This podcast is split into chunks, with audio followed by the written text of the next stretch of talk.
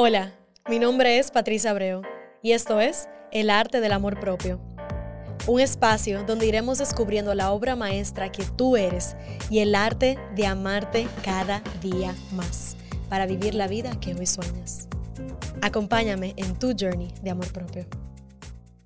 Bienvenida mi gente a otro episodio de El Arte del Amor Propio. Como siempre, yo estoy sumamente feliz y agradecida de estar aquí teniendo esa conversación con cada uno de ustedes. En el día de hoy tengo un invitado muy especial, se llama Gaby Atlas. Él es más que nada, yo voy a dejar que él se introduzca, pero más que nada, él es un ser humano... Como cualquier otro ser humano. Eh, más adelante te van a entender. Gaby, bienvenidos al espacio, bienvenido. Eh, defínete, ¿cómo te quieres presentar en el día de hoy? Claro. Eh, no, o sea, no, no, no, no, realmente me gustaría que se me tome como que un, caso especial, eh, diferente a otra persona o algo así.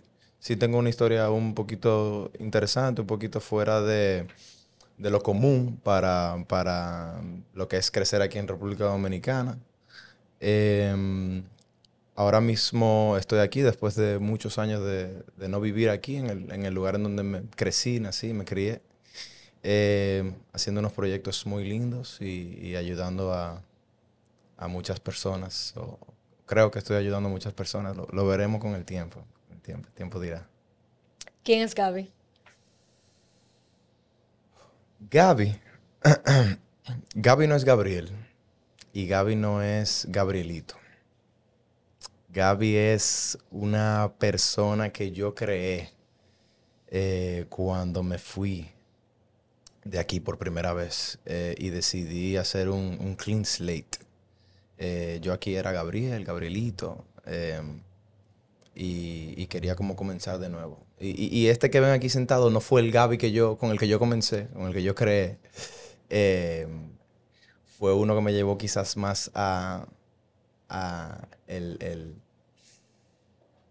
mi dark side por un buen tiempo, pero, pero me hizo llegar aquí. Y, bueno, Gaby es ahora mismo eh, un guía eh, para, para mí, para muchas personas, para mi niño interior. Un, trata de ser un buen hermano, eh, un hijo agradecido, eh, el fundador de, de, Ubuntu, que ya hablaremos de eso. Y eh, ha pasado por una que otras cosas, creo que llegaremos a tocar todo.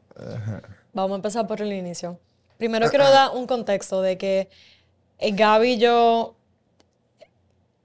desde niños estuvimos en el mismo colegio, no en el, no en el mismo grado, pero en el colegio creo que ustedes ya han escuchado la cultura que había en el colegio cuando yo estaba, que era esa cultura de que todos somos familia. O sea, que de una manera u otra, con esas personas que reconectamos después, eh, se mantiene esa sensación de hermandad de una manera u otra, no importa el grado. Y cuando reconectamos ahora, reconectamos por Ubuntu, los proyectos que estás haciendo, pero cuando reconectamos, me hablaste de quién, en quién te habías convertido, de qué había pasado después de salir del colegio. Tú te fuiste de República Dominicana a los 19 años. 19, a los 17. 17, sí, a los 17. A los 17. Ok, walk me through that. Háblame en detalle. ¿Qué ocurre en Gabrielito de 17 años cuando Claro. está graduando del colegio? Claro, Gabrielito, ese, ese definitivamente era Gabrielito. Y creo que tú sabes que nadie se sorprendió. Nadie se sorprendió. Mucha gente me dijo que, mira, tú estás muy loco. Estás muy, muy, muy loco. Pero si alguien tomara una decisión así, fuera tú. La gente se sorprendió y no se sorprendió. Em, bueno, lo primero es, la verdad, ¿por qué, por qué hice Israel? ¿Por qué hice Alarmy? Mi nombre en la cédula es Gabriel Goldstein, no, no Gabriel Atlas. Goldstein es un apellido alemán judío. Eh, y mi papá es eh, nacido en Argentina, de, de, padres que vinieron durante la tiempo, el tiempo del, del World War II, el holocausto. Se inmigraron a Argentina, creció ahí hasta los 14 años y después él también en un momento se, se fue solo a Israel. Eh, estuvo allá en un, en un military school y estuvo en el Army muchos años, se volvió policía y por H por B Llegó a RD, conocí a mi mamá, nací yo, me crié yo aquí. Siempre crecí de niño con todas las historias grandiosas del ejército y, y todo lo que él hizo. Y, y- y creo que cuando tú eres un, un niño, quizás más en esa época que ahora, sin entrar mucho en mi opinión de, de la generación de ahora, de la que formo parte. Em, cuando yo estaba creciendo, mis padres eran quizás, no eran tan jóvenes, ¿no? La- mi, mi papá ya tenía cuarenta y pico de años, mi mamá tenía treinta y pico, entonces se me crió de una manera como un poco más como... Tradicional. Back in the day, claro, claro. Eh, y mi mamá es una mujer sumamente desarrollada, mucho por, por la mujer y no sé qué, pero con esa mentalidad bien como la mujer y el hombre, ¿no? Y qué es lo que un hombre debe de ser, que es, que es ser un... que es la masculinidad de ese tiempo. Entonces yo me crié así en ese contexto de novela. Los hombres no lloran, esto lo otro. Mi papá era el macho de los machos, de los machos alfa. Eh, y I looked up at that. Tú sabes, o sea, tú, tú dices, cuando tú eres un niño, tú dices, yo quiero ser un hombre. Y tú te imaginas, ¿pero qué es un hombre? ¿Qué es un hombre? Un hombre es un superhéroe. Un hombre es un firefighter, un hombre es un policía, un hombre es un militar. ¿Qué, qué tú tienes que hacer para convertirte en un hombre? Tú tienes que cumplir 18.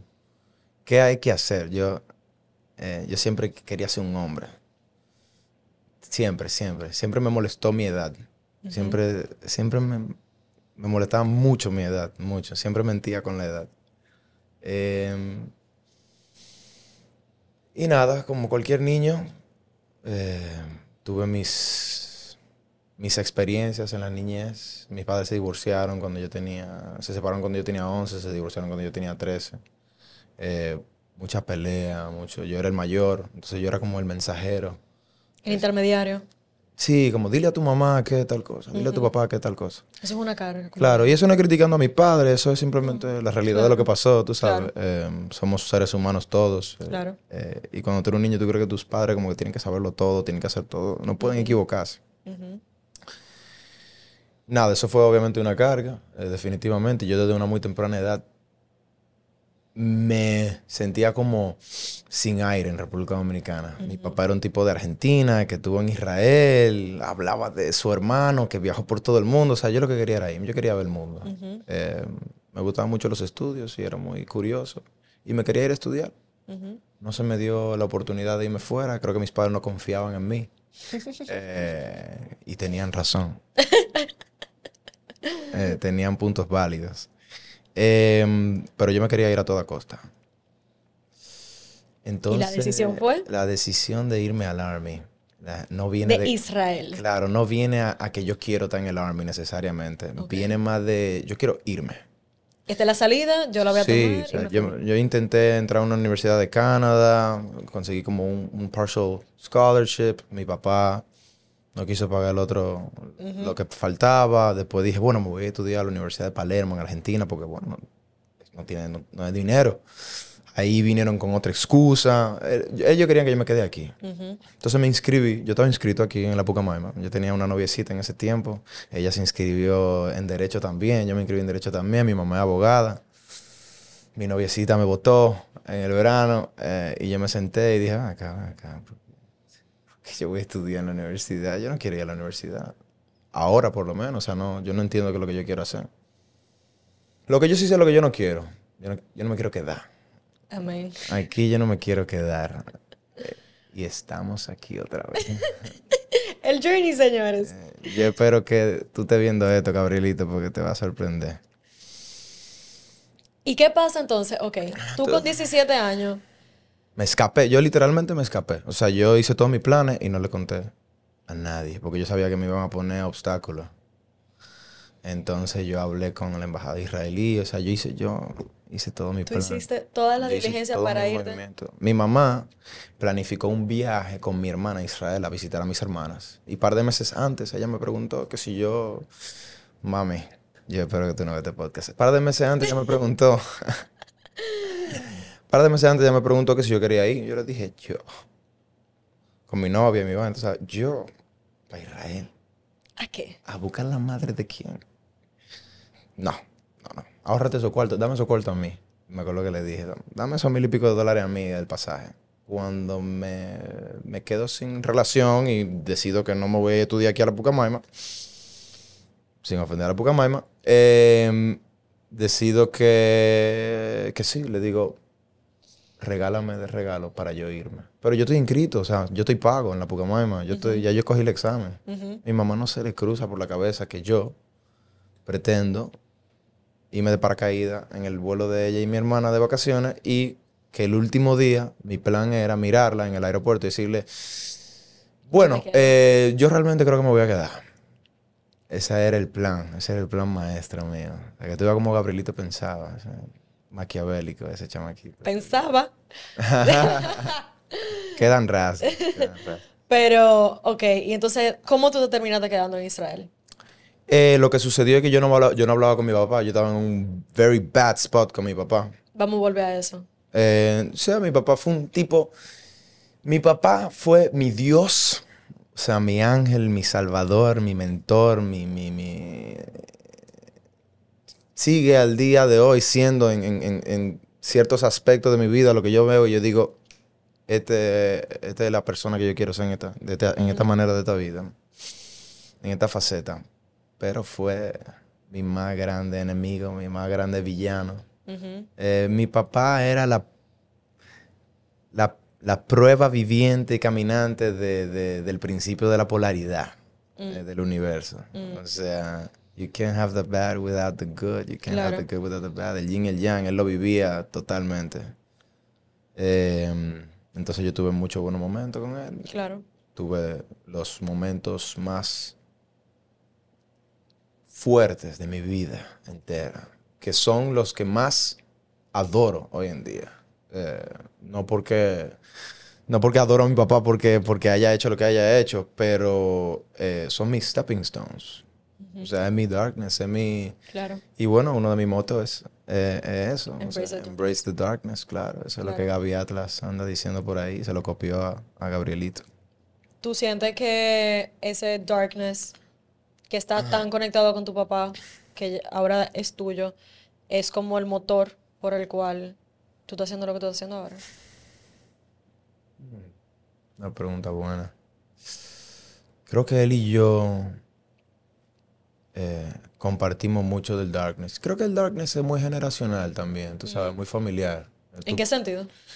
En el sentido de que creo que las cosas, creo que los traumas no resueltos, em, que pasan de generación en generación, que, tu abuelo no logró resolver y se lo otorgó a tu papá, o sea, consciente o inconscientemente, y tu papá no lo logró resolver y ahora te toca a ti si tú no estás consciente de ello, tú te vas a pasar la vida entera creyendo que eres tú. Sí. Eh, o peor, culpando a tu papá. que el pobre tampoco tenía la culpa. Tú, yo, entonces yo comencé a investigar mucho sobre la vida de mi papá. Eh, eh, ¿qué, qué, qué, pasó este, este, tipo? Yo acabo de volver de Argentina.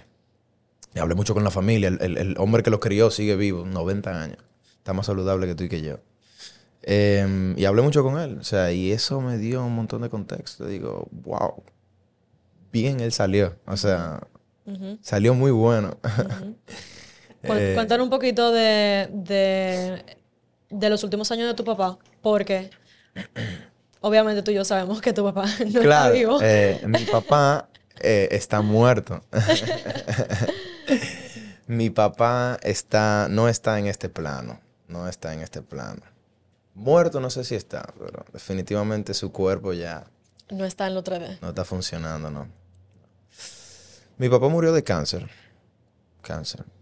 Diría eh, tu mainstream medic. Eh, yo diría que mi papá murió. Uno, porque eh, hizo aquí lo que tuvo que hacer. Claro. Yo, yo, yo hoy en día abrazo mucho a la muerte. La muerte es un tremendo regalo. Eso le tengo que decir a tu audience. La muerte es un hermoso, hermoso, hermoso regalo. Una hermosa oportunidad de, para darte contexto. Porque la gente cree que si se pasa la vida entera obviando el tema de la muerte, no pensando en ello, no pensando en que tu papá y tu mamá se van a morir, no pensando en que tu hermana se va a morir, no pensando en que tus amigos, tus amigos se van a morir, pues como que eso lo vuelve eternos a ella. Eh, y si tú te das cuenta, cada vez que tú cumples años, te felicitan. y yo le pregunto eso el otro día. sí, y yo le pregunté a mucha gente, yo le pregunté a ella, yo le dije, ¿qué están celebrando cuando tu cumpleaños? Un año más. Y yo digo, ¿un año más de qué? ¿De, ah, ¿de qué? Tú tienes un año menos tú tienes cuando te están... Entonces de repente tú te mueres y todo el mundo se queda como que... ¡Ah! Se murió Patricia. Ay, mi madre, no puedo creer. Sí. No lo puedo creer. Se- te pasaste 70 años aplaudiéndole cada vez que se acercaba más y más a la muerte. Sí. Tenemos que romper... Cuando hay algo tan natural del ser humano. Lo único, hay dos cosas que yo creo que son reales. O sea, que, que son tangibles. Porque hay, otra, hay otras cosas que creo que son reales, pero no nos vamos a meter en esos temas. Eh, el presente, este exacto momento que cada vez que trato de agarrarlo se vuelve el pasado. vez que trato de pensar en él se queda en el futuro. Eh, y la muerte. O sea, esta muerte física.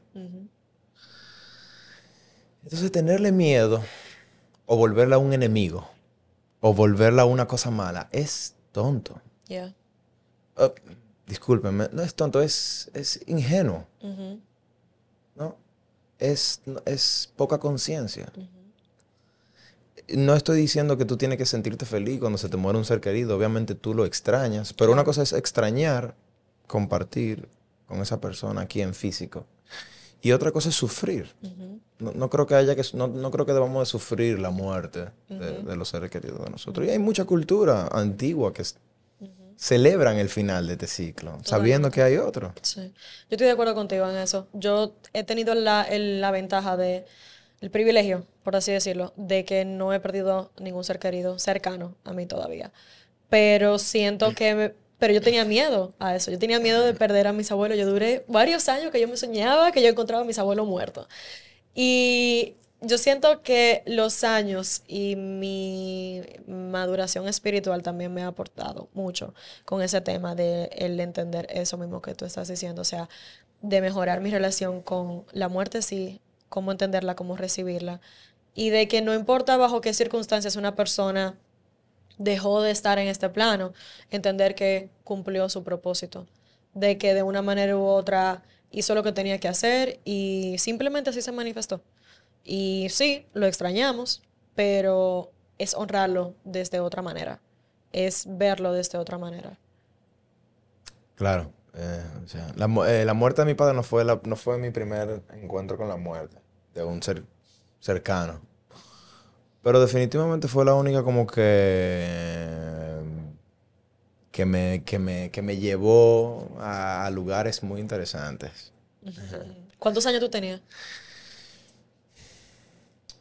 Yo tenía, fue hace dos años. Yo tenía que tener 20 entre 22 y 23 años, Ujú. por ahí. 22 y 23, fue en, en- en enero del 2020. En enero del 2000 2021. 21, en enero del 2021. Sí. Eh, Ven acá, entonces, ok, vamos a volver para atrás. Tú llegaste a Israel, you enlisted en el army y... Eso no sucedió así, ¿no? Ah, entonces eso es lo que yo quiero que tú des detalles. Yo decidí que me iba. Mi papá y yo estábamos en un bad spot por, por, por, por estupideces. O sea, por, por vaina de macho. ¿no? Mi papá y yo nos amábamos hacer el silent treatment. Ajá. Y después de cinco meses de no hablar, eh, un día alguien tira la pelota y agarramos de ahí. O sea, no, sin hablar de absolutamente nada. Muy agresivo pasivo, pasivo agresivo. Sí, o sea, sí. Y con mi mamá también era así, ¿no? ¿Verdad? Em, hoy en día no. Hoy en día mi relación con mi mamá ha cambiado mucho. Y, y bueno, y no nos hablábamos. Yo dije, bueno, em, ne- necesitaba la ayuda de él con una cosa. Y también le quería decir como que, bueno, yo me voy. Entonces me junté con él y le dije, mira, yo me voy a ir para. Él, para sorpresa de todo el mundo, me dijo, tú eres un imbécil. tú eres un simple idiota. Eh, y me, me dijo como que tú, tú, o sea, tú no te criaste con cosas judías, tú no te sabes el himno de Israel. O sea, ¿a qué tú vas? ¿A qué tú vas al Army? Tú estás yendo por selfish purposes. Ujú, ujú. Eh, y yo le dije, sí, o sea, yo estoy yendo por, claro, por selfish purposes. Entonces mi papá era muy nacionalista de esa manera, muy como que si tú vas al Army a defender al pueblo judío. Ujú. Yo iba por mí. Yo iba porque yo quería ver si yo era capaz de, De hacerlo. de ir, claro, claro, porque yo veía que mi papá no me veía como... Como un hombre. No me veía como un hombre. Entonces yo pensé que yo me estaba yendo por mí en ese momento. Hoy mirando para atrás me doy cuenta de que yo quería demostrarle a mi papá that I was man enough, que yo era Un un hombre como él, que yo podía hacer lo que él hizo también. Mi papá se jactaba mucho de, de todas las adversidades que él tuvo que pasar, no solamente la del ejército, todo lo que él tuvo que luchar con la vida. Y, Y cuando tú sobrepasaste los entrenamientos, que él todavía estaba en vida, ¿él te llegó a reconocer? Lo, me- nunca he visto a mi papá tan orgulloso como... o sea, que si te lo llegó a Mi reconocer. papá era un tipo orgulloso, de verdad. O sea, cada vez que él iba a todos los juegos, él, él estaba ahí. Que nadie me malentienda. ¿ok? Sí. Mi papá era un tipo súper sensible. Tan sensible que había decidido en algún momento de su vida, como la mayoría de los hombres que tuve en la calle haciendo esto, poner un- una armadura eh, aparentemente inque- inquebrantable. Eh, por eso la ponen, porque no quieren que entre lo malo, pero se olvidan que si tú no permites que entre lo malo, tú tampoco estás permitiendo que entre lo bueno. Ujú. Y ahí, ok, yo quiero entrar en cómo eso se ve para ti ahora.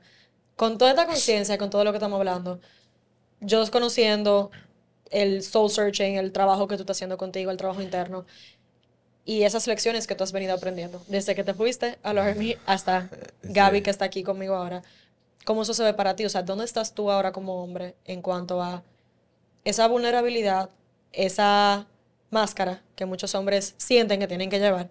Y sí, como que como, ¿dónde, dónde tú te ves en, en este momento y que tú entiendes que es la invitación?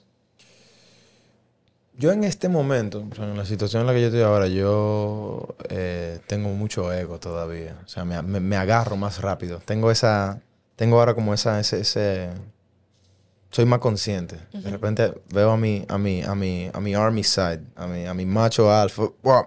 quiere venir como a, a levantarse, a sacar el pecho. ¿Qué pasó? Yo estoy aquí.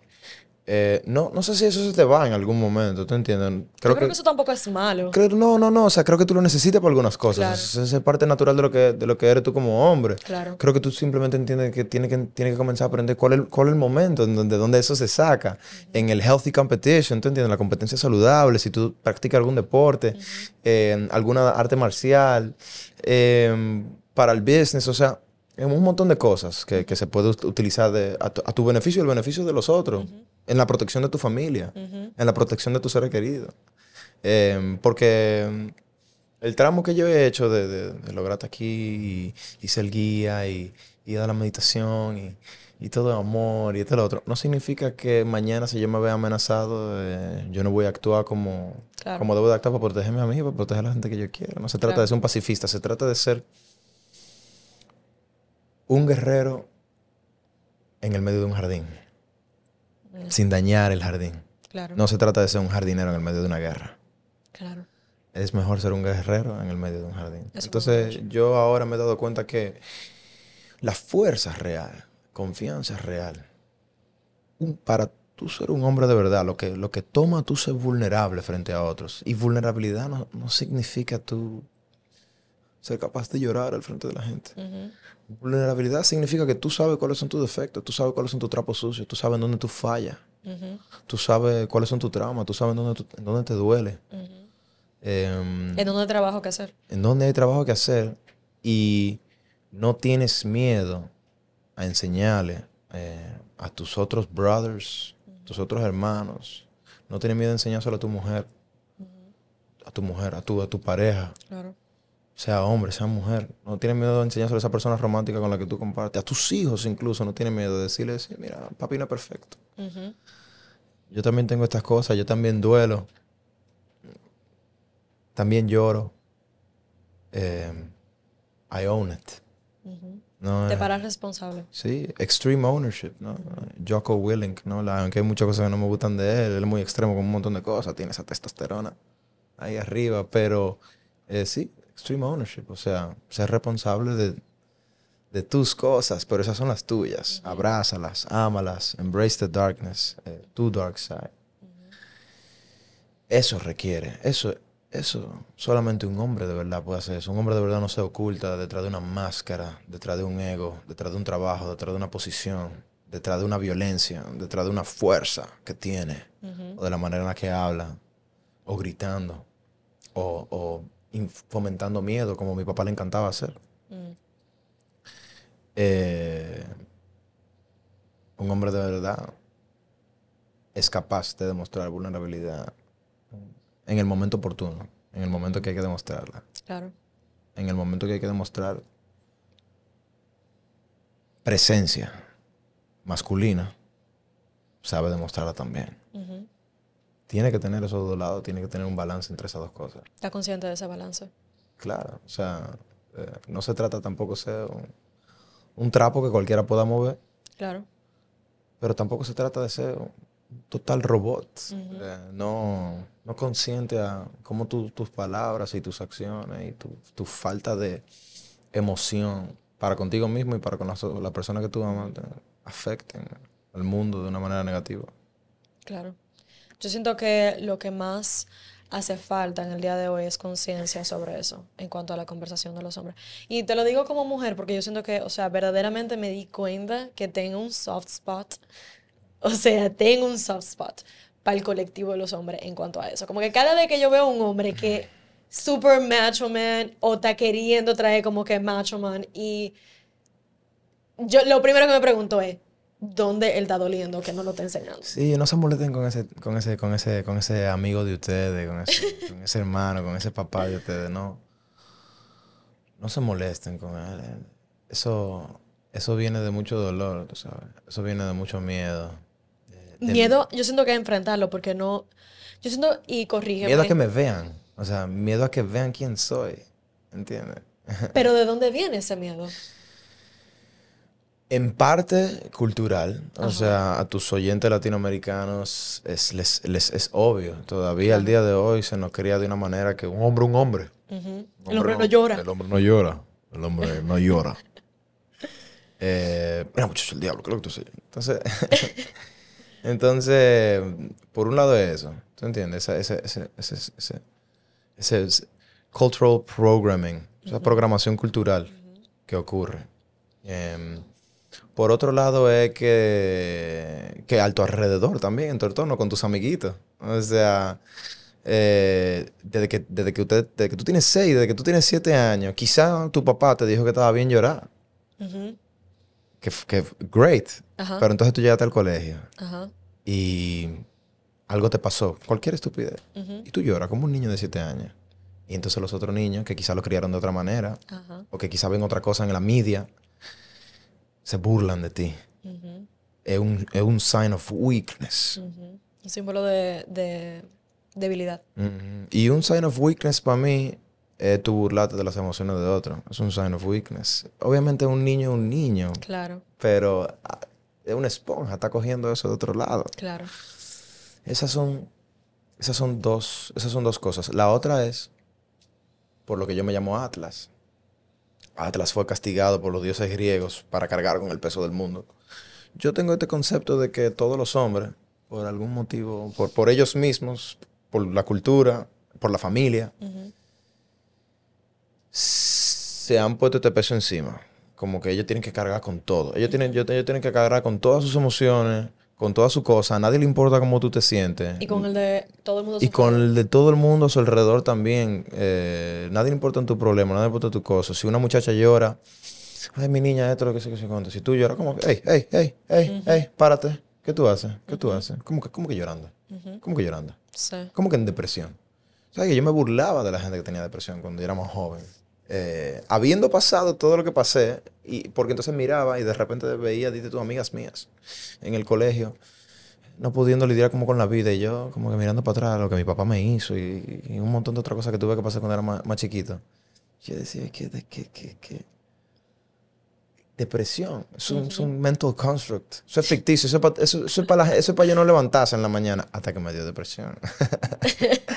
hasta que me dio una depresión que, o sea, es tan inmensa que, y un hombre es capaz de llevarla tanto tiempo sin ni hablar con él mismo de eso, que cuando llegue el momento que, que tiene como que lidiar con él, eh, lo ve como un hoyo sin salida. O sea, lo ve como que imposible eh, ganarle a esto, vencerle a esto. Vamos a hablar de eso. Sí, Vamos, saltado. vamos a hablar de tu, de tu darkness. ¿En qué momento fue que tú caíste en esa depresión?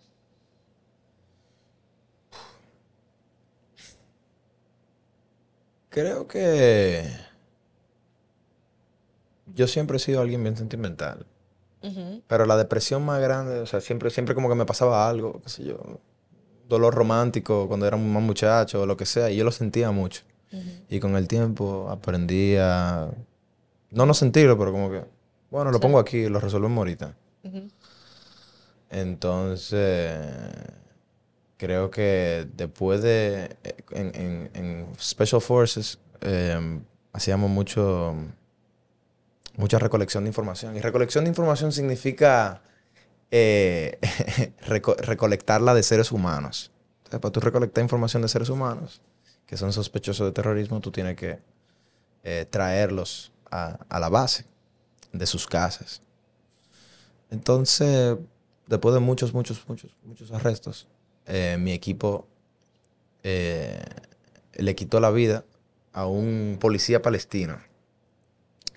Que fue error del policía palestino. O sea, el policía palestino estaba en un lugar donde él no tenía que estar y, se veía muy sospechoso y, y nosotros estábamos ahí y el francotirador de mi equipo pidió, o sea, hizo, hizo Hizo todo lo que tenía que Hizo hacer. todos los steps para salvar la vida. eh, incluso trató de dispararle a la rodilla, pero hubo un mal cálculo y le dio en la cintura. Esa persona se murió. Cuando llegamos a la base, todo siguió su curso normal. Tuvimos una charla, na, na, na, na, na, na, bu, bu, bu, bu, bu. Pero yo me quedé muy... Y mira que yo no fui el que jaló el gatillo, pero yo me quedé muy como... uf, ¿Cuánto tiempo me queda hasta que yo jale el gatillo? Y yo pensé que yo me iba a quedar en el ejército más tiempo. Y ahí fue que yo tuve como un identity crisis por primera vez. Una crisis de identidad. Que era como que. Entonces yo no soy este. Este Special Force G.I. Joe. eh, que yo pensaba que yo era. eh, porque yo era el first guy. Siempre con todo, no sé qué. Y ahora de repente. Se va un pana que mi mente era que él no, o sea, mi mente era como que él no tenía que morirse. Sí. Entonces. O sea, eh, tú cargaste con la culpa de la muerte de ese ser humano, aunque tú no, tú no hayas sido el, el que jaló el gatillo. Sí, porque en Special Forces tú, eh, tú te borran de la cabeza la palabra I. No, todo es we, we, we, we, we, we, we. We, we. nosotros el equipo. Nosotros, nosotros, nosotros, nosotros. Entonces, en esa crisis de identidad se suma que tú eras la Tú eres el primero de tu equipo. ¿Cómo se dice el arrow Sí, sí, el, el spear, ¿no? La- yo era la... la- en español? Eh, la punta yo era la- punta, yo era la punta. La punta es el tipo que, que duda menos del equipo. O sea, el tipo que, que, que tiene un, un- un- un nivel de reacción bien rápido.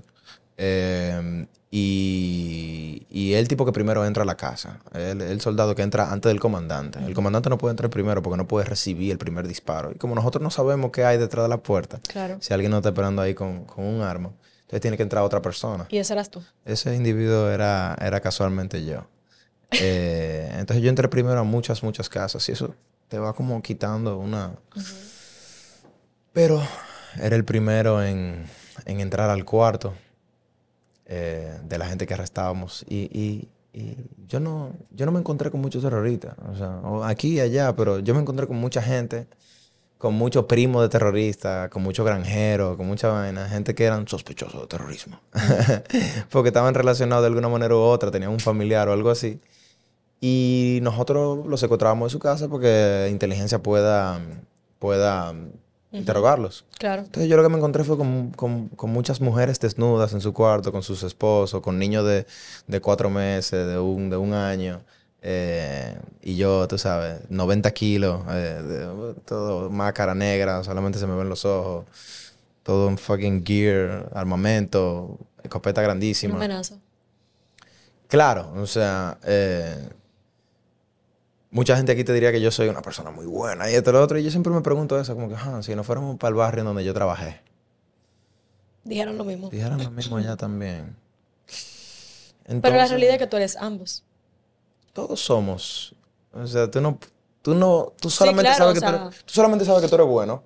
Si tú sabes cuando tú eres malo, o sea, Claro. si tú sabes como que compararte con esos momentos en los que tú eres, en los que tú eres malo, ¿no? Todos hacemos, yo creo que todos hacemos cosas buenas y cosas malas. No necesariamente somos buenos y malos. Claro. Yo, yo, yo llevo más como un concepto de no dualidad. Total. Pero sí, ese tipo se murió. Eh, yo me quedé ahí, eh, eh, de repente no quería estar ahí, se me iban, me iban a ofrecer otro trabajo, a quedarme más tiempo, no me quise quedar. Llegó el corona, mi papá le volvió el cáncer por tercera vez. Todo encapsulado ahí, yo de repente traté de volver a República Dominicana y cerraron el mundo entero. Te quedaste en Israel. Y me quedé en Israel. Y esa fue la primera vez que yo me semi volví loco. Encontré una guitarra por ahí y comencé a escribir muchas canciones. Eso me ayudó mucho. El poder de la música. Sí. ¿Qué tú has aprendido de tu darkness en este camino? Mi darkness, mi, mi gran, gran maestro. O sea, tanto, tanto, tanto, tanto me enseñó mi dark side. Eh, rechazarlo sería como un insulto, como un crimen a mí mismo. Claro. Eh,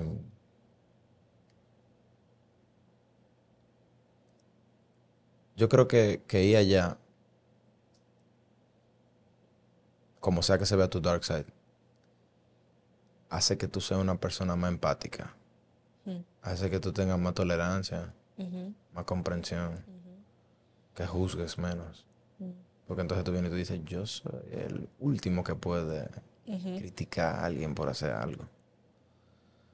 Ni al que roba, ni al que mata. Tú dices, no, no sé, o sea, no sé, no, no me sé toda su historia. Em, no con eso justifico nada, pero ah, like, hay que pensarlo eso. Nosotros hacemos la cosa mal y bueno, nosotros no sabemos, bueno, pero yo hice esto, por esto, esto. Y una vez nos defendemos. Pero cuando no hace, otra, otra persona no hace algo, nosotros se convierte totalmente en el villano. Sí. Entonces mi dark side me... Tú te tienes que conocer de verdad. O sea, si tú no te vas a ese lugar negro, no significa que tú tienes que dejarte consumir por tu dark side. Gracias. Pero significa que tú tienes que ir allá. Tú puedes ir en tu mente. Tú puedes navegar en ese espacio dentro de ti. En donde están todas esas cosas que tú rechazas de ti mismo. Ujú, Todas esas cosas que tú, le, que, tú, que tú piensas que ahí no hay luz. que tú no quieres que sean parte de ti, pero son parte de ti y no se van ahí. Entonces, tú rechazarla es tú rechazarte a ti. Tú no puedes rechazar una parte de ti y la otra no. Eh, en- entonces, Mucha gente tiene miedo a hacer eso. mucha gente tiene miedo a conocerse. Eso, eso yo me di cuenta cuando fui al Vipassana. O sea, la gente me decía, que tú estás, tú estás loco, 10 días en silencio, sin, sin, sin teléfono, sin hablar con nadie, sin, sin leer, sin escribir, meditando de hora al día. Tú te vas a volver loco. Y digo, pero volverme loco, ¿por qué? Por, por, estar, por estar en mi compañía. Pero la realidad es que tú estás a una esquina de volverte loco durante el Vipassana entero. No, bueno, no entero, pero los tres primeros días. Nada más el otro primer día. Claro, no- bueno, no la damos los tres primeros días, pero o sea, los tres primeros días son bien intensos. Pero no te me adelantes, yo no quiero llegar ahí todavía. Antes de, antes de hablar del Yo Vipassana, ando por todos lados. antes de llegar al Vipassana, eh, tú tienes, tú utilizaste herramientas Sí. bastante poderosas para lidiar con tu propio darkness. No siempre desde la conciencia que tú llevas ahora, claro está. Pero vamos a abrir espacio para hablarlo eso. Claro. ¿Cómo tú lidiaste con ese crisis identity que tú tuviste, eh, con esa crisis de identidad que tú tuviste en Israel? ¿Cómo eso se vio para ti? Y, y dónde realmente ocurre el cambio de Gaby, esa versión. De esa versión de Gaby. Ajá. Esa fue la primera vez realmente. O sea, esa fue la primera vez que, que comienza a salir a nivel consciente este Gaby. Ok. En esa En crisis. esa cuarentena. En esa cuarentena que yo me permito que ya no hay nadie con quien ser un macho. O sea, ya no hay army. Em, a mí me, me- me dieron un tiempo porque yo dije que mi papá eh, le volvió el cáncer. Eh, yo aproveché, me salí más temprano. Special Forces tiene que durar como tres años y pico. Mi equipo firmó más tiempo. Yo me salí antes que ellos. Entonces ellos estaban en la base trabajando todavía y yo estaba en cuarentena. Ellos estaban en cuarentena en la base. mm, O sea, ellos no volvían para su casa. Duraron como 60 días en la base. Los israelíes tienen que irse todos los fines de semana para su casa. Entonces, yo estaba ahí solo, en un apartamento de un amigo mío. Solamente escribiendo cosas, solamente cantando cosas, solamente dando mucho con mis emociones, eh, escapando mucho también. O sea, ¿Cómo escapando, tú escapabas? escapando a través de la música, escapando a través del sexo, a través de los videojuegos, a través de la droga. Me encontré en la casa de mi amigo con un montón de sustancias eh, que pensaba utilizar para una fiesta que se canceló porque el mundo entero cerró. Y eh, Hablamos de tu experiencia de las sustancias. claro, mi experiencia con la sustancia es extensa. Es extensa. Danos un preview ahora. Em, todo, todo comenzó como siempre, como, como curiosidad, creo. Nunca, nunca realmente hubo una sustancia, a excepción de weed quizá, que yo como que la probé y dije, uff, y me enganché. O sea, todo siempre fue como que, ah, me voy a dar esta experiencia y, ah, qué, qué chulo, ok. Siempre tuve, siempre mis primeras experiencias fueron malas, excepto con algunas, pero siempre fueron, la primera siempre fue mala y dije, no, o sea, no entiendo cómo la gente hace esta vaina, tanto con el weed como con cualquier otra cosa. Pero- Em, en el momento de Israel es un lugar bien liberal, cuando tiene que ver con fiestas, tecno, todo esto. Entonces, em, yo ya había llegado ahí como a par de festivales, aquí, allá. Había probado, sé si se pueden decir sustancias, ¿cuáles? O sea, Sí, no sí. sé- ah. Había probado MDMA, o sea, había, había hecho cocaína una vez en mi vida y como que la hice y dije como que I don't really get why- por qué la gente está gastando tanto cuarto en esta vaina. No la volví a hacer por mucho tiempo, pero, pero volví en algún momento a hacerla. Em, nada, cuando me agarra eso ahí así, entonces fumo mucho, tenía una, una amiga, una amiga eh, que vivía cerca de donde yo estaba, ella hacía mucha sustancia, entonces siempre fue para mí, para mí, no sé si todo, no sé si todos los hombres lo comparten, eh, tengo que culpar un poco a las mujeres. Habla. No, eh, culpar no es la palabra correcta, pero eh, para mí siempre tuvo que ver con mujeres. O sea, yo, yo fui alguien que perdió la virginidad a una edad muy temprana, demasiado Ok, temprana. espérate, rewind para entender.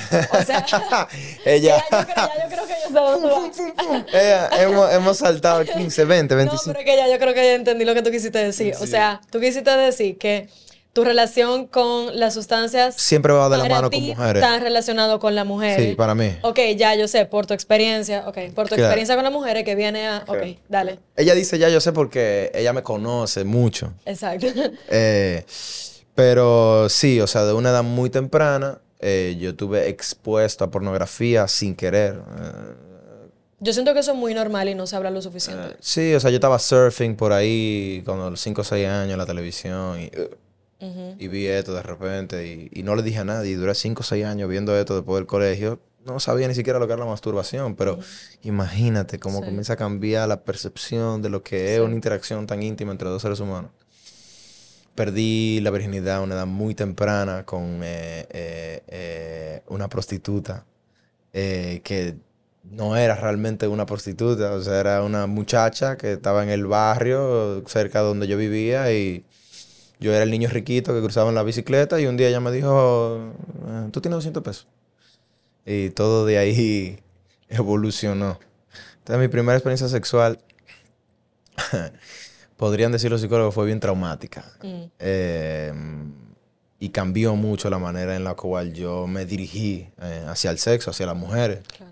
Siempre fui alguien que respetó mucho, o sea, siempre fui como que el gentleman, porque me criaron así y porque también cuando me fui volviendo más grande, mientras más grande me volvía, me daba cuenta de que, de que era mi, ca- mi as bajo la manga, o sea, yo podía verme como este super duper gentleman. Lo utilicé para mucho mal, ¿no? ¿Verdad? Lo utilicé para convencer a mucha gente de que, de que claro, tú puedes confiar en mí. o sea. Ujú. Em, Como técnica de manipulación, pero... Claro, exactamente. Nunca fui como que el, el, el usual douche, ujú. ¿no verdad? Em, pero sí. pero en, el drogas. interior sí. Entonces por eso, como que mi- cuando llegué a Israel, ya teniendo esta extensa eh, eh, eh, experiencia no necesariamente positiva con el sexo, ni sabiendo lo que es necesariamente estar con alguien que tú sientes tanto, aparte de la atracción física, hay otra cosa moviéndose ahí energéticamente. No, nunca, te- nunca tuve eso, pero tuve tantas experiencias sexuales. Eh, en un país tan liberal con la droga, en un país tan que las mujeres no se le dice como aquí, como que a, la- a una mujer cuerpo que haya salido con un tipo el viernes y otro tipo y, otro, y salga el otro viernes con otro tipo. Son culturas totalmente diferentes. Claro, entonces las mujeres, o sea, las, chi, las chicas venían y, te- o sea, si tú le gustabas, ella era muy direct. Hey, tú me gustas, tú te ves bien. ¿Para dónde vamos? Claro. Eso, júntalo con, eh, o sea, sexo por placer y droga por placer. Entonces ya eso es un, un Molotov cocktail, eso es una bomba. Claro. Eh, y de salirse de ahí es sumamente difícil para un hombre o para una mujer. Claro, totalmente. eh, para cualquier ser humano. Entonces, para mí siempre fue como que quiero consumir. Ok, pero ¿con quién hay que tener sexo?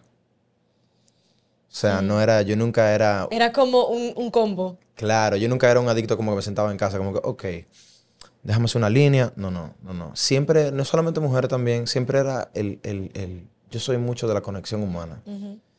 Y yo siempre andaba buscando. Y me di cuenta a los 20, 21 años que, hey, pero en los parties, en las fiestas, en las discotecas, en los festivales, todo el mundo está tan conectado.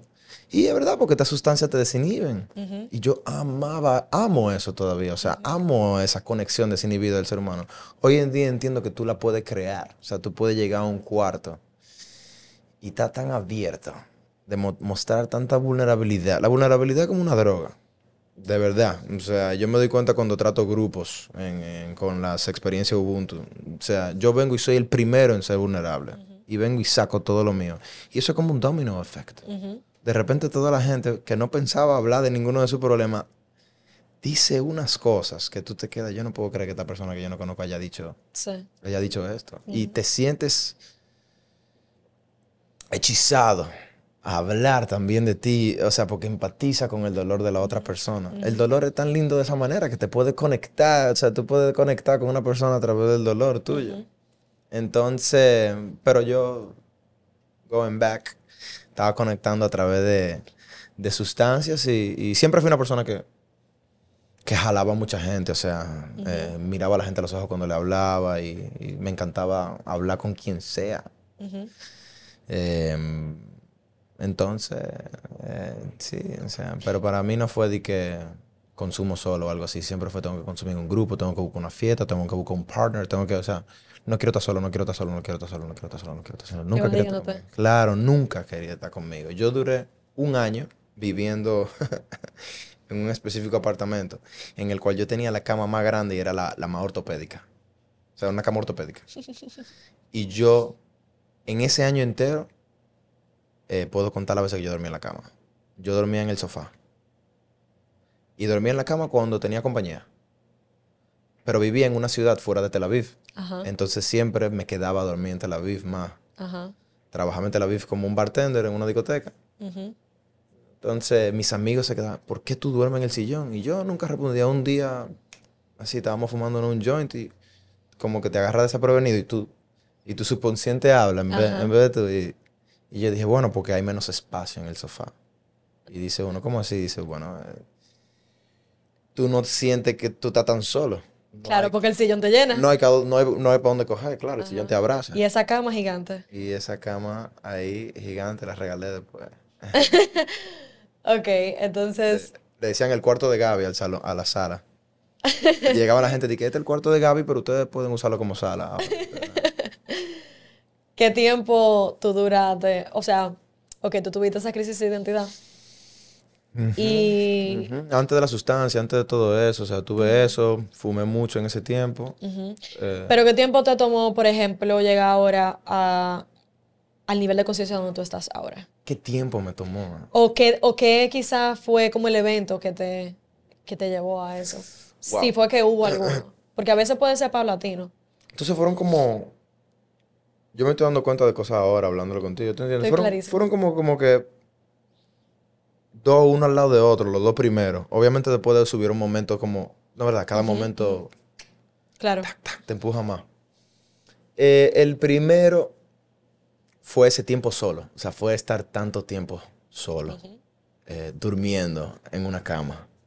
eh, escribiendo canciones que yo entendía que eran canciones creativas que yo estaba escribiendo, pero yo estaba escribiendo un diario. O sea, yo me puse a leer las canciones después, sin música. Y, y yo soy una persona que primero hace la melodía y después escribe la palabra. Y las palabras van como que ta, ta, ta, van saliendo. Sin yo pensar mucho. Y, y eso es tu tapping en tu, en tu subconscious. Totalmente. Eh, y de repente yo leí la cosa y dije, wow, yo estoy muy mal. yo estoy muy, muy mal. Eso fue como un espejo para ti. Sí, sí, yo, wow, wow, estoy muy, muy mal. ¿Y el segundo? Em, entonces terminó la cuarentena y yo me sentía tan agradecido de repente, como que, wow, otra vez la vida, la playa. La cuarentena se terminó como en el verano, la primera cuarentena, la primera. Y la segunda, que no sé si tú vas a querer entrar en eso, eh, porque es otra historia, es que tuve la suerte de, coincidencialmente, yo no creo en coincidencias, eh, conocer a una profesora de yoga tántrico mientras yo trabajaba en un juice shop. Esa es una historia para otro Esa episodio. es una historia para otro episodio. Pero ella, yo cuando la conocí, nada más para short, yo cuando la conocí, tú sabes, conocí a esta muchacha que se veía muy bien, que tenía esta energía sexual tan fuerte como ninguna otra mujer que yo había conocido. Y me invita a su clase de yoga. Eh, y yo voy muy pensando como que, ok, esto es una clase llena de gente que le gusta el sexo. O sea, yo estaba, en mi mente de niño, yo estaba como que yo voy para una orgía. Eh, yo llegué a la clase y fue una, fue una clase, clase. Una clase Bien clase. muy diferente. una clase muy diferente, muy open-minded.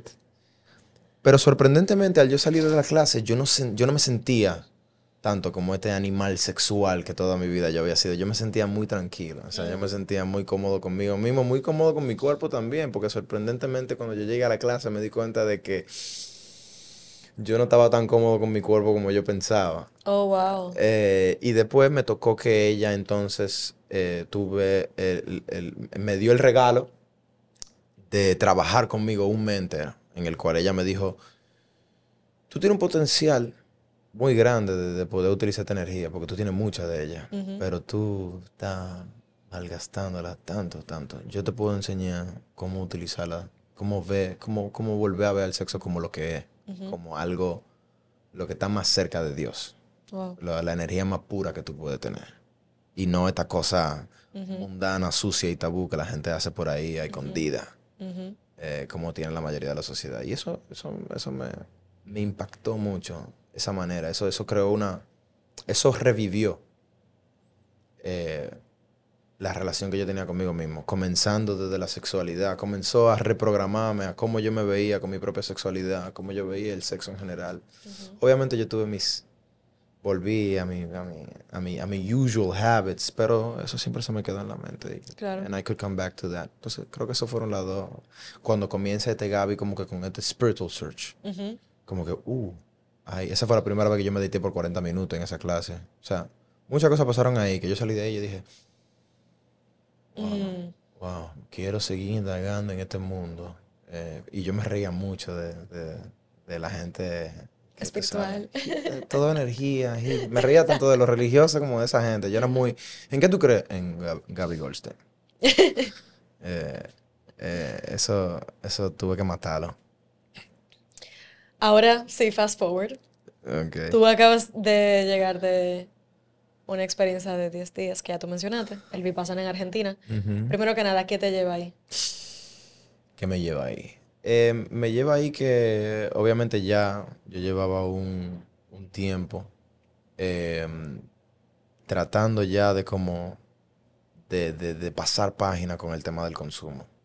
Pero cuando te digo con el tema del consumo, no es como que, ¿sabes? No como la gente lo piensa. Es como que ya no me controlaba tanto como me controlaba antes, pero quería como que dejar, que, de dejar de tener deseo de consumir, quería de, de fall off the wagon de vez en cuando, incluso cuando mi vida ya estaba como bien. Incluso- Estable. Claro, No, estable. lo más estable que había estado un tiempo después de la muerte de mi papá. Entonces, em, hablando con, con un hermano mío, que era mi mejor amigo en el ejército, que después llegué a vivir en su casa y volverme un un family member, un otro hijo de su casa. Eh, él lleva dos años viajando el mundo. Duró un año en Centroamérica y Latinoamérica y ahora lleva, va a terminar el segundo año en, en Asia y Medio Oriente. Y él hace par de meses acababa de salir de un vipassana en la India. Y, y él me miró y me dijo, Gaby, todo esto se va a ir cuando tú hagas Vipassana. Y yo le dije, bueno, sí, ok. Yo había escuchado del Vipassana, eh, un retiro de silencio. Eso es lo que estaba en mi mente, Vipassana. Ir a callarse la boca. Y yo dije, él, como sabe que yo odio el sonido de mi propia voz. Sobre todo. Sobre Eso es sarcasmo, todo. señores, por si ustedes no, no han podido identificar el sarcasmo de él. Como yo odio hablar, eh, entonces él me dijo, te va a encantar. Él me dijo, ve, y, y él trató de explicarme lo que era en hebreo. y hace un tiempo que yo no hablo hebreo, entonces yo, para mí era como que todavía un, un retiro de silencio, ¿sabes? Un retiro. Hice a retirarse de la vida cotidiana y a no a hablar. desconectarse y no hablar. Yo dije, claro, sí, yo entiendo por qué puede hacer bien. Eso no es el Vipassana. Ok. Tú volviste, Sobreviviste, Eh, claro, nadie claro. murió en el camino. Nadie se volvió loco. Me fui a Argentina, maté a dos pájaros de un tiro, como dicen. Quería ir a ver a la familia de mi papá. No, no lo había visto desde antes de que mi papá se muriera. Entonces cerré como ese ciclo. Fue la primera vez que fui a Argentina sin mi papá. Eh, hubieron muchas cosas que se movieron ahí. ¿Qué aprendiste en el Vipassana? Nosotros tenemos miedo de conocernos. Nosotros no nos caemos bien. A nosotros A mismos. nosotros mismos. No nos caemos bien. No nos gustamos. Por eso te cuesta tanto comprender y aceptar a la otra gente porque tú no te aceptas. Eh, es tremendamente difícil. Incluso si tú eres joven y tú estás escuchando esto, tú te preguntarías, ¿cómo? Pero yo, si yo solamente llevo 15 años en esta vida, ¿qué, cómo, cómo ya yo alcancé a desarrollar este odio interno, este, este rechazo interno? Bueno, porque realmente, si nos vamos por ahí, hay cosas de antes que ya no te gustan. O sea, que a tu, que a tu yo superior eh, no, como que no, no quiere aceptarla, quiere rechazarla. En el Vipassana, Vipassana se trata de ver las cosas tal y como son, o sea, la traducción literal, la observación real y pura, no como tú quieres que sea ni como tú no quieres que sea. Entonces tú comienzas por observar tus sensaciones corporales por mucho tiempo, por tanto tiempo que comienza a dolerte mucho el cuerpo y tú comienzas a observar eso también y, y a observar qué es el dolor corporal. Eh, eh, ¿Me está doliendo realmente o, o eso es una ficti- algo ficticio, algo en mi mente? ¿Duele de verdad esta sensación o es simplemente una sensación como cualquier otra? Tú aprendes en el Vipassana la ley de la impermanencia. Todo está aquí por un momento y se va, incluyendo este cuerpo que tú tienes. Entonces, si este cuerpo se va en algún momento y todo este podcast también en algún momento se irá, este micrófono también se irá en algún momento. Todo tu pensamiento, todas tus emociones, todo tu deseo de consumir, em, toda tu depresión, todo tu malestar económico, también. Todo tu dolor físico, toda tu enfermedad va a venir y, y se va a ir en Claro. algún momento. Claro. Pero también de esa misma manera, Todo lo bueno. todo lo bueno también va a llegar y se va a ir. Tienen, el, el- the clock is ticking para las dos cosas. Cuando tú aceptes eso te des cuenta de que todo es temporal, entonces cuando venga lo bueno tú lo vas a apreciar. Tú no vas a tratar de agarrarlo a él. Buscar lo bueno o tratar de agarrarlo es la raíz de la miseria de mucha gente. Porque tú no lo vas a poder agarrar. Es como un perro que persigue un carro. Tú no vas a saber qué hacer con él si tú lo agarras. Ujú. Y rechazar o tratar de evitar las cosas, quote unquote, para la gente que no me está viendo, malas de la vida o las adversidades o las dificultades, también es la segunda raíz de la miseria de todos nosotros. Es imposible evitar la adversidad, eh, eh, que las cosas te fallen. Claro. Es muy posible evitar el sufrimiento. Eh, el dolor no es opcional. Lo- el mal rato no es opcional. Quedar en quiebra no es opcional. O sea, que te pasen cosas fuertes no es una opción, te va a suceder, no me importa quién tú seas. Eh, Prince Harry, great example. O sea, si Prince Harry tiene problemas en su matrimonio en la casa de él, entonces tú también lo vas a tener. Eh, y sería eh, tonto tú tratar de, de evadir eso, como tratar de evadir la muerte. Ujú. Entonces, cuando tú aceptes eso y tú aceptas que las cosas buenas van a venir y van a ir, pues va- vas a comenzar a desarrollar una cosa que se llama ecuanimidad. Gracias por eso. Quiero traer a la luz, señores, que justamente él diciendo eso de la ley de impermanencia y explicando eso, eh, quiero compartir algo que por eso lo introduje como alguien especial, es porque es alguien especial también en mi vida, en donde Gaby y yo tuvimos un momento de conexión romántica como parejas. Y por el tema, por ese mismo tema que él acaba de decir, de el tú aprender a honrar las cosas en su momento, a su tiempo, cuando llegan, fue es la razón por la cual nosotros podemos estar aquí ahora mismo teniendo esta conversación. Desde el inicio, fuimos dos personas que hablamos muy honestamente, fuimos, de una vez tuvimos esa bonita conexión de poder ver las cosas. No sé si se han dado cuenta, pero somos muy parecidos en muchas maneras en cuanto a cómo vemos las cosas.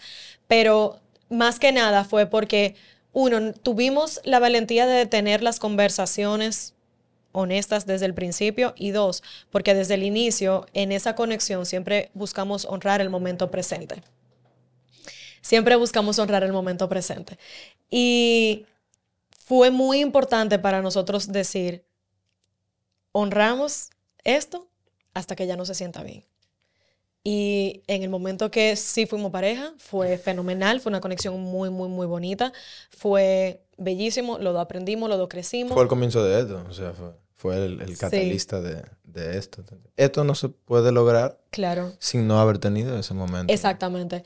Y pero también llegar al punto en donde, ok, cuando ya no funcionó como pareja, el poder sentarnos también como dos adultos y decir cómo queremos honrar la conexión mirando hacia adelante, sobre todo mirando la visión que tenemos para el futuro en cuanto a lo que estamos creando para el mundo, en cuanto a cómo nosotros estamos sirviendo. Y por eso hoy, Patricia, yo tengo la capacidad de tenerte aquí en este espacio, porque honramos la ley de la de la impermanencia, de que todo tiene una fecha de inicio, todo tiene una fecha final, honrar eso.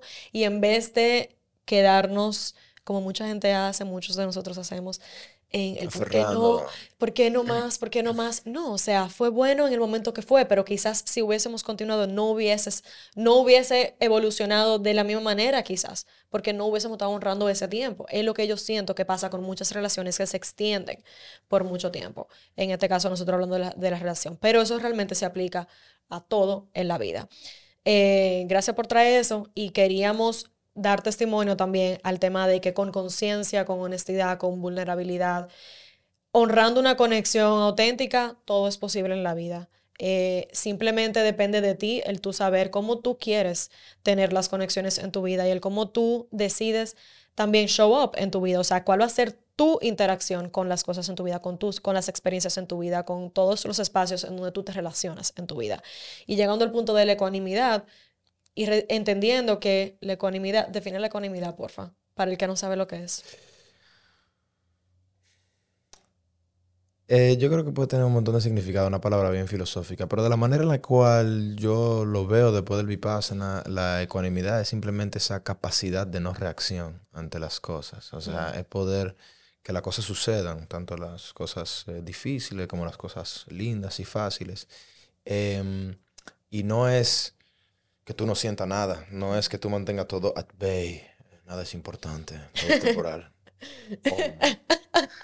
Eso no es la economidad. Economidad es, yo siento el amor, siento el dolor, me duelen las cosas. No me aferro a ninguna sensación. O sea, permito que el dolor cruce y esté el tiempo conmigo que tiene que estar. Si tengo que sufrir, sufro, o sea, sí, porque soy humano, ¿no? ¿Verdad? Obviamente el sufrimiento es opcional, pero si decido sufrir por la muerte de un ser querido, si decido sufrir por el final de una relación, pues me permito llorar, sufro el tiempo que tengo que sufrir, no lo alargo. Exacto. Ni tampoco lo evito. Eh, entonces no, no, trato de evitarlo, no trato de rechazarlo, no trato de crear aversión hacia él.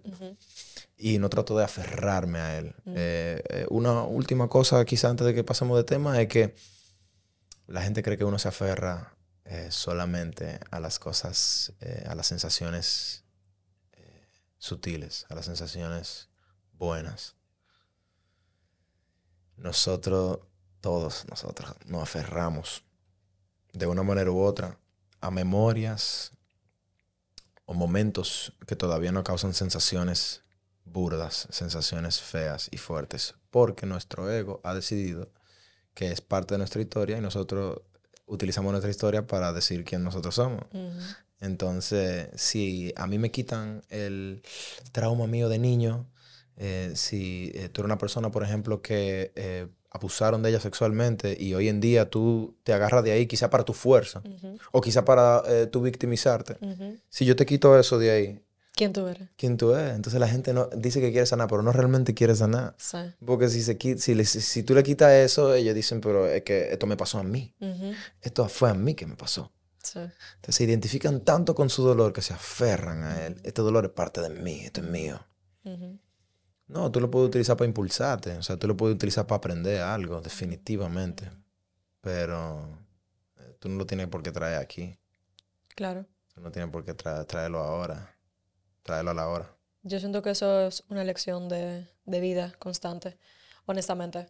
Y he hablado mucho de eso últimamente en las cosas que he ido grabando en estas semanas porque siento que mucha gente dice, yo quiero una mejor vida, quiero pasar mi transformación, quiero ser la mariposa, pero entonces no tenemos. Quiero ser la. O sea, eh, porque yo utilizo.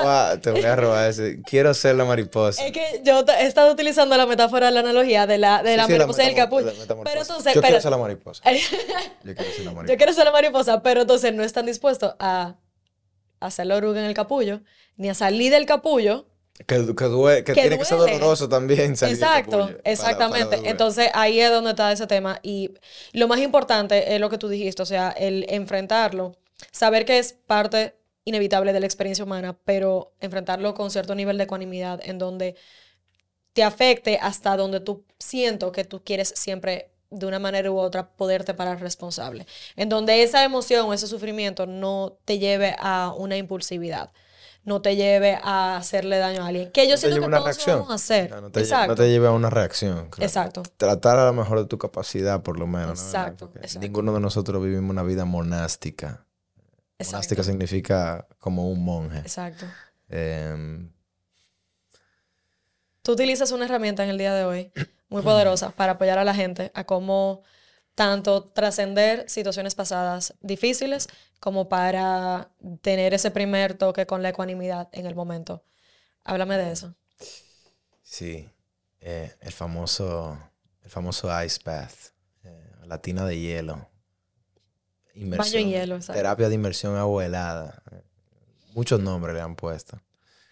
Em, hay beneficios inmediatos fisiológicos de tu entrar y salir, de ir, meterte, no hacer absolutamente y aguantar ahí. ¿Cuánto tiempo va? Muy bien, muy bien, seis minutos. Eh, tú vas a tener los beneficios fisiológicos, los beneficios neurológicos, tú los vas a tener. Eh, eso tiene su ciencia, búsquenlo en su propio momento libre. Lo que yo hago es que yo utilizo al icepath como una herramienta. O sea, la utilizo para yo llegar a donde, a donde yo creo que, hay que llegar, en mi opinión humilde. Em, para tu poder darte cuenta de cuál es la programación actual que tú tienes. Mm de cómo es que tú estás reaccionando a la vida de una manera tan impulsiva, instinta. Y tú dices, bueno, pues yo soy así de que yo soy un niño. Bueno, mi papá y mi mamá también son así. Y la realidad es que tú tomaste esa decisión cuando tú eras muy niño, muy joven. Tu, tu, subconsciente la tomó por ti. Dijo, nosotros lo que tenemos es que cuidarte a ti ahora mismo. Tú no eres capaz de, tú no tienes ninguna herramienta. La edad de 0 a 7 años. Ahora tú pasaste de repente por una situación intensa, traumatizante, que tu mente de niño no sabe cómo lidiar con ella. Entonces tu subconsciente dice, vamos a crear un mecanismo de defensa. Y no te pregunta si tú lo quieres, no te pregunta si, no te pregunta si, si es algo que va a ayudarle a tu vida romántica, a tu trabajo. Lo decide en el momento, sobrevive. Esa es su única función. La amígdala se activa. Se activa sobre, tú sobrevives para tú poder seguir mañana, levantarte mañana. Más adelante en la vida te comienza a molestar tus reacciones.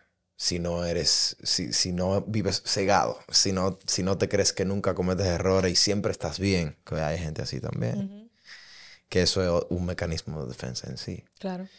Em, el hielo hace que tú entres en un estado de shock tan fuerte que tu sistema parasimpático simplemente ¡pac! se despierta. Y tu subconsciente ahora el que está actuando. Es tu niño interior que está actuando. Ya tú no estás ahí. Ese adulto, esa persona de 45 años, ese CEO de ese banco, ese entrenador de gimnasio, de ese, yo he tenido clientes de todo tipo. Eh, y, y esa persona ya no están ahí. Tú estás hablando ahora, yo trato de, con el niño. Yo guío al niño. Al niño dolido, Interno. sale en ese momento. Eh, y a mí es como que me habla. O sea, ahí como yo lo veo. El que me ha visto haciendo lo ve que yo me voy con esa gente a donde Sí. sea que ellos se van. Eh, hay gente que, la, que le agarro la mano incluso dentro del agua. Eh, si te tienes que entrar, te entra. Sí, me he entrado con gente. Si me tengo que entrar, me quedo ahí 5 o 6 minutos también. Y eh, tengo que hacer lo que hago para que el niño se sienta que, que estamos aquí. Em, entonces, sin divulgar mucho de lo que es la experiencia, porque hay algunas sorpresas y creo que eso es una parte chula también de ella. Em, ahí adentro, cuando pasamos por ese primer obstáculo de shock, a través de la respiración eh, que te enseño para poder, para poder no aguantarlo, aceptarlo, Sostener, claro, aceptarlo. para poder aceptar el frío y abrazarlo. Entonces comenzamos a meditar. Después de un ejercicio que hicimos en el cual tú decidiste que era lo que íbamos a tratar, ya que cuando tú estás ahí, yo no, te, yo no puedo hablar contigo, yo estoy hablando Claro. con el niño. Entonces ya tú, ya tú escribiste en el cuaderno y ya le dijiste al niño, básicamente. Escribirlo eh, hace que, es- que el niño lo comprenda. Tú lo escribes y tú lo lees. En muchos casos te digo que lo diga al grupo, el extreme ownership, para que saque tu vulnerabilidad. O que me lo diga a mí por lo menos. Y entonces ahí yo comienzo a guiarte dentro del agua. Y si tenemos que viajar al pasado, viajamos al pasado. Y si tenemos que viajar al futuro, viajamos al futuro. Em, y comenzamos a vivir la experiencia juntos otra vez, otra vez, volvemos a vivirla totalmente, en el momento en el que el progr- la programación sucedió. Mm, O sea, volvemos al momento exacto en el que la programación sucedió. Eso es muy poderoso. Y reprogramamos. Reprogramamos porque simplemente le pedimos, o sea, ni siquiera, ni siquiera obligamos. Le pedimos al niño que vea que ya no necesitamos esta programación, vamos a utilizar otra ahora.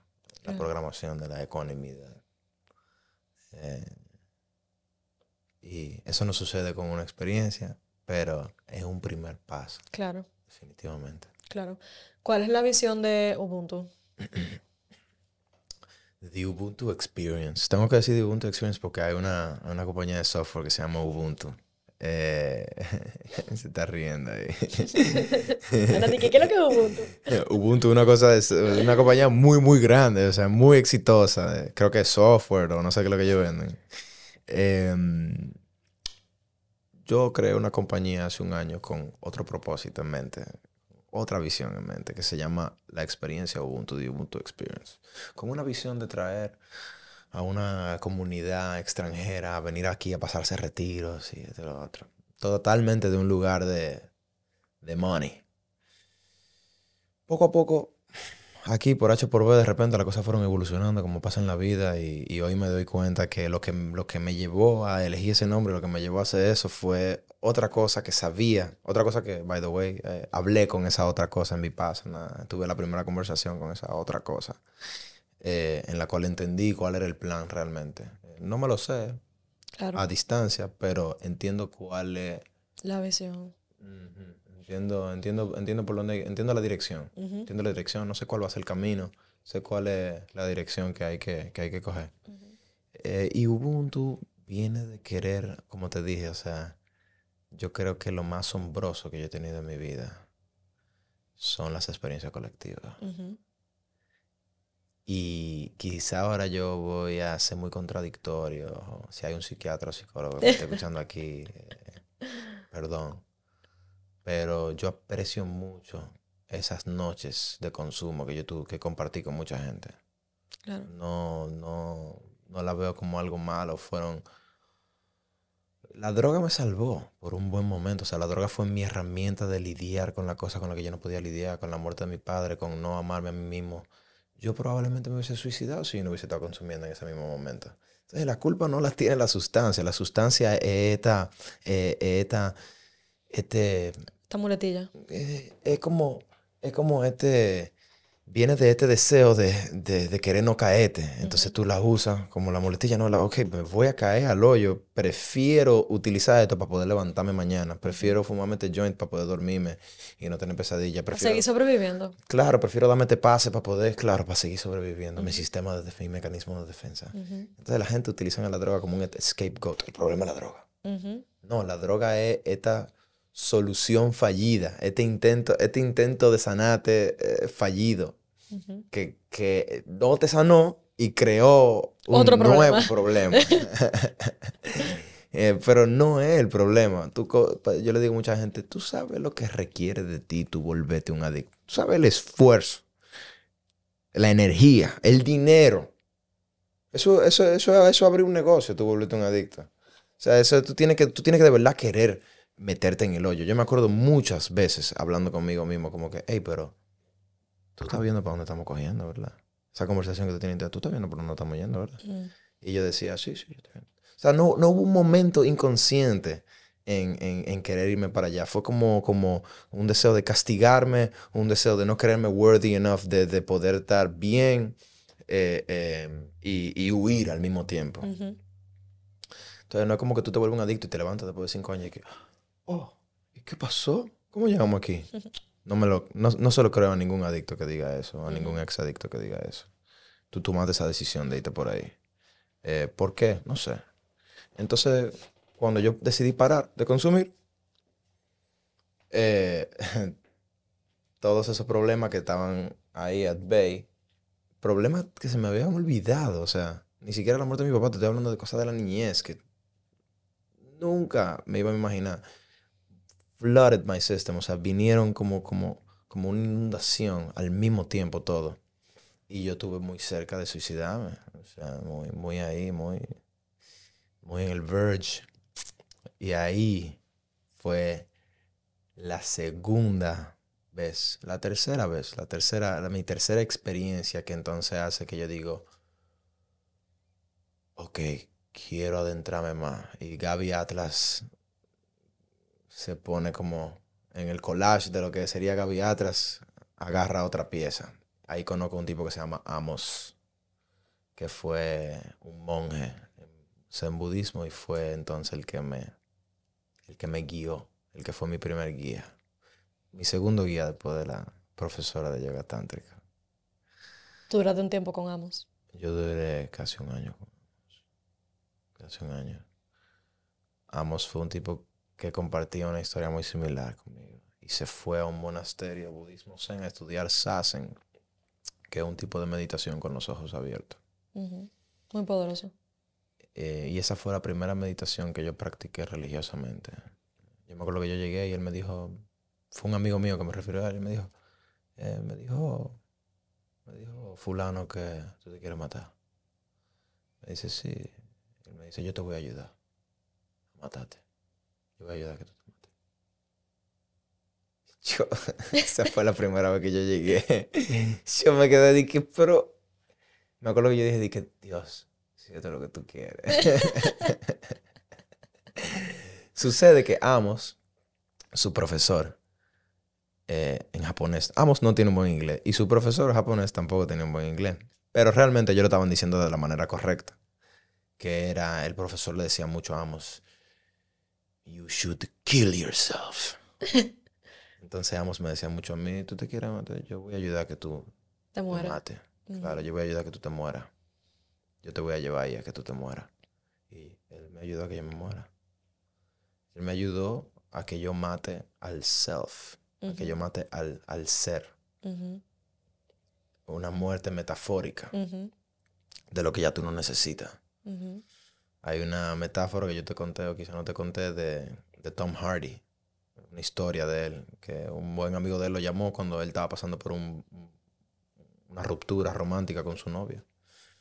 Y él le decía, bueno, no estoy tan bien. Tom le decía al amigo. Y el amigo le dice, Tom, ¿tú te acuerdas de las inundaciones de Londres? Que se atascó un niño en el contén.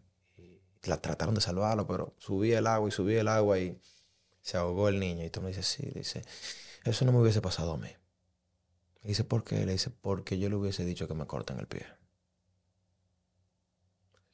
Entonces, algunas veces nosotros estamos tratando como de aferrarnos a algo con lo que nos identificamos tanto. No, pero mi pie, mi pie, mi pie, mi pie. Tú puedes vivir sin un pie, vieja. Claro. Tú puedes vivir sin una mano. Y tú puedes vivir sin una parte de tu pasado con la que tú tanto te identificas que ya no te es útil. Yeah. Entonces yo me identificaba mucho con este... Yo era este party animal. Yo era, era Gaby. Gaby. Esta personalidad. ¿Cómo Gaby no va a consumir? O sea, ¿cómo Gaby no va a ir a la fiesta? Yo me acuerdo la primera vez que yo duré como un par de meses sin sexo. Mis amigos estaban como que... "Pero, que tú no has tenido sexo. No, tú no eres Gaby. Tú párate de ser Gaby. Llama, búscate otro nombre. Tú no puedes utilizar Gaby ya. Eh, que tú párate de consumir, que tú párate de ir a fiesta. O sea, te estoy hablando, yo tuve que... O sea, la gente... Yo tuve que matar toda esa vida de mí Claro. eh, rehacerla de nuevo. Y todas esas personas que tuve que cortarla de mi vida volvieron a reintegrarse, pero bajo mi nueva definición de quién es Gaby. Claro. Entonces, eh, Amos me enseñó, me enseñó a hacer eso. Eh, eh, me ayudó a, a matarme. Yo me quería morir, él me ayudó a matarme. Y, y fue simplemente un proceso de, acep- de aceptación. O sea, Amos me hizo aceptar por primera vez. Tú, tú estás luchando con el deseo de consumir. Tú quieres consumir. No para de... Lo que tú resistes persiste. Sí, para de querer resistir, no desear. O sea, querer resistir el, el deseo. Si el deseo viene, el deseo viene. Y ya. Y yo no estaba entendiendo en ese momento, pero eh, de una manera u otra, aunque seamos a escuchar a esto, se indignara, porque él es muy purista. Eh, de una manera u otra, eh, él me estaba enseñando Vipassana. Mm. Sí, entiendo por qué él se indignaría. Sí, sí, sí, porque el Vipassana es el budismo hindú y, él era practicante del budismo japonés. Que el budismo japonés es mucha disciplina muy, muy fuerte, muy, muy fuerte. Eh, y el budismo hindú, además, cierra los ojos, entra dentro de ti. Entonces, cuando yo estaba en el Vipassana, estaba como, wow, ya, ya yo venía. Era como que de repente yo vi como que todas las cosas que yo pensaba que estaban no asociadas una con la otra, como que, oh, o sea, yo vengo inconscientemente tomando todos los pasos correctos. Mm, Todos los pasos correctos. Qué poderoso eso. Eso es poderoso cuando eso pasa. Sí, o sea, yo no he cometido ningún error. Ni el de consumir, ni el de nada de toda la otra locura que hice.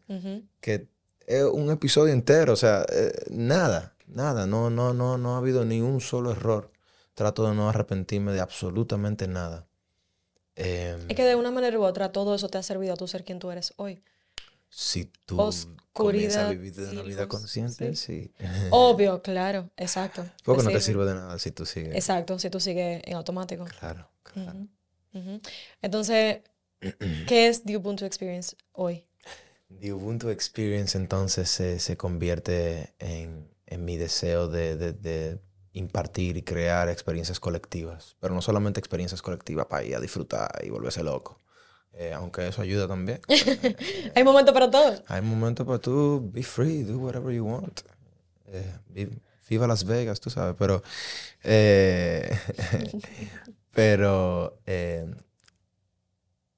The Ubuntu Experience es, es, eh, una comunidad que se enfoca en crear experiencias colectivas eh, cuya misión primaria es el desarrollo y evolución de los cuatro pilares esenciales eh, de, de esta realidad que llamamos vida, que son el físico, el mental, el emocional y el espiritual.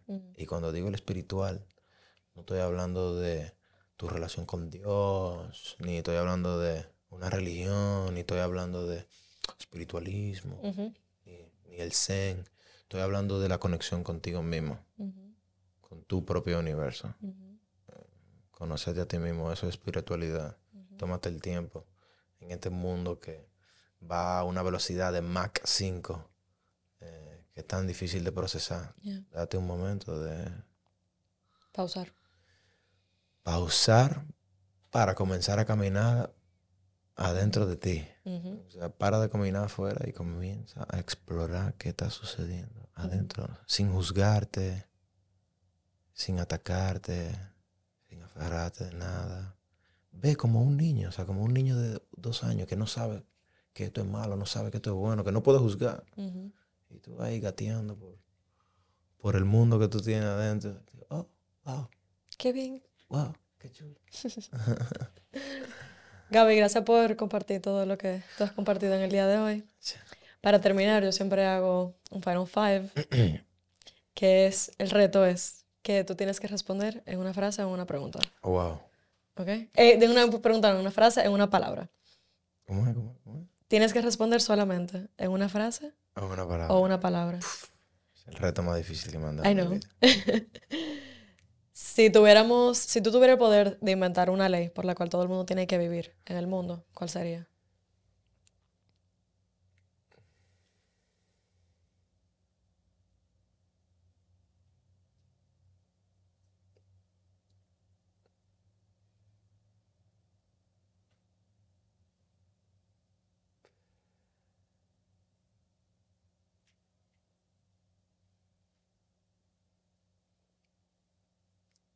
La, el amor hacia uno mismo. Hmm. En el momento en el que tú te amas a ti mismo. Y ya terminé la frase, by the way. Ese es el reto, pero está bien. Así que puedo hablar. El amor hacia uno mismo. O sea, si tú te amas totalmente a ti mismo, incluido tu dark side, Mm, incluido todo lo que no te gusta de ti, tu capacidad de amar a todo lo que está fuera de ti ujú, va, o sea, a irse al infinito. Porque todo lo que está fuera de ti eres tú. Y todo lo que está dentro de ti también. Entonces, as above, so below. Como es adentro también afuera, como es arriba y abajo. Si adentro hay amor, Afuera, va- afuera va. Claro. Ya no va a haber guerra, no va a haber malentendido. Ok. Gracias. Segunda pregunta. Ah, wow. ¿Cuál es el peor consejo que te han dado en la vida?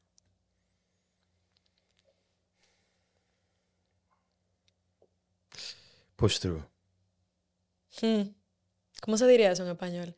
Eh, Sobre, sigue adelante, empújate. como que, no, pues sí, pero eso no es la traducción correcta. Es como que haz lo que te, conviértete en quien te tenga que convertir, convertir para hacer lo posible, pero de una manera en la cual no es, Push through, push through es como, es como, para mí así no que- importa lo que esté sucediendo, sigue, o sea, sigue, sigue, sigue, sigue. Em, y, y eso es como que te, te lleva a vivir una vida muy inconsciente. Sí. Push through. o sea, Y muy en deshonradez de ti, de quien tú eres. claro. ¿Cuál es el mejor consejo que te han dado?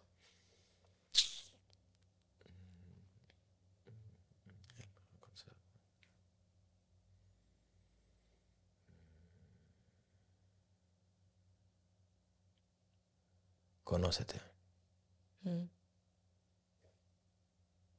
antes que todo lo otro. Primero conócete. ¿Qué es lo que tú más aprecias de tu camino de vida? Todo mi dark side. Le tengo mucho cariño. No dejo hoy en día que me consuma ni que tome decisiones por mí. Pero lo amo con locura. Claro. Estoy muy, muy agradecido. En el día de hoy, ¿qué significa honrarte? O sea, en el día de hoy, en esta versión de Gaby, todos los días tú tomas decisiones conscientes de el Gaby que sale al mundo. ¿Qué significa honrarte? Honrarme a mí significa si estoy sirviéndole a otros. En mi caso específico, yo solamente siento que me estoy sirviendo a mí cuando le sirvo a los otros. Es algo universal, eso es algo, es algo mío. Mi vida siempre se pone mejor, yo siempre estoy feliz conmigo mismo, las cosas me salen mejor. Eh, en el momento en el que yo paro de preguntarme cómo me estoy sirviendo a mí, simplemente sirvo y después digo, "Hmm, ujú, dio un beneficio de esto. Y siempre llego a la conclusión de que, de que sí. mm. Gracias. ¿Cómo la gente te puede encontrar en Instagram? Eh, propaganda, entonces. La gente me puede encontrar. eh, pro- la gente me puede encontrar como Gaby Atlas con una B larga y latina. Punto Atlas en Instagram. Eh, a Ubuntu lo pueden encontrar como this.is.ubuntu. Todo está en el link description también. Todo va a estar en el link description. Tenemos pronto un day retreat de Ubuntu. Segundo fin de semana de octubre, muy probablemente. Ok. Se lo dejo aquí solamente para que vayan pensando. Aquí en República Dominicana. Aquí en República Dominicana, todo. Así que Pronto al mundo. el que tiene que coger un vuelo, ¿Por qué no, verdad? Arajet, señores. Arajet. o sea, Arajet, ya ahí. Em, y ahora con, con la ayuda de, de otras personas que creen en, en- en esta visión, entonces estamos tratando de desarrollar un, programa para la juventud dominicana que ojalá también eh, logre tocar también la, la juventud de Latinoamérica entero, que creo que, que creo que falta Ujú. eh, que es un programa eh, de Ubuntu eh, que se va a tratar de cómo, cómo contrarrestar esta, esta epidemia que estamos viendo en, en los niños, en los chicos, en los adultos también, pero específicamente en los niños. Ujú. Y en la educación. Ujú. Claro, en un, en un mundo tan accesible como el de hoy, o sea, en un mundo en el que no hay tantas dificultades como Ujú. habían antes, y, pero los niños, la, la depresión ha subido, Ujú. eh, la ansiedad, las recetas, las prescripciones psiquiátricas, los desórdenes mentales, eh, las disforias, o sea, Todo eso viene de una desconexión del ser. todo está en un tope. Entonces, el programa se trata exactamente de eso, una conexión, cómo comenzar a conectar con la mente a un nivel en el cual ya la, la mente no anda, no es la loca de la casa, como dicen por aquí, Claro. sino yo le digo a la mente a dónde ella tiene que ir, a dónde yo la quiero ahora. Eh, y combinado entonces con eh, la conexión mente y cuerpo. Ujú. ¿Qué mi cuerpo me está diciendo? Mi cuerpo tiene su propio lenguaje. Él no necesita la mente para hablarme. él, tiene- él se está comunicando conmigo. Y la persona que me está ayudando con eso, que, que tengo que mencionarlo aquí, porque es igual de importante a ese proyecto en específico. Y si quieren ver, si quieren comenzar a desarrollar esa conexión mente y cuerpo, esa es la persona indicada. Se llama Teddy Mutombo, Mm. que vive aquí, viene del Congo Pronto en el podcast también. pronto en el podcast eh, y, y su Instagram es Moving Nutritiously. Gracias. Gracias. Gracias a ti. Señores, si han llegado hasta aquí, gracias por sintonizar en otro episodio del Arte del Amor Propio. Eh, esta conversación eh, definitivamente para mí siento que es hacia donde yo quiero ir llevando las conversaciones que vamos a seguir teniendo en el podcast, tanto de conexión humana como de apertura en todos los sentidos, de todos los temas que nosotros trajimos y de la perspectiva también que nosotros trajimos, porque al final del día, si no tenemos la valentía, tanto, como dice Gaby, de embrace nuestra propia oscuridad, de poder abrazar nuestra propia oscuridad, y segundo, de tener las conversaciones incómodas en nuestras vidas, no vamos a poder realmente tener la conciencia que requerimos para poder vivir la vida que queremos y mucho menos manifestar el mundo en el cual nos merecemos vivir. Así que ya saben, sigan empezando con ustedes, sigan honrando sus journeys. Gracias por estar aquí y nos vemos en una próxima entrega.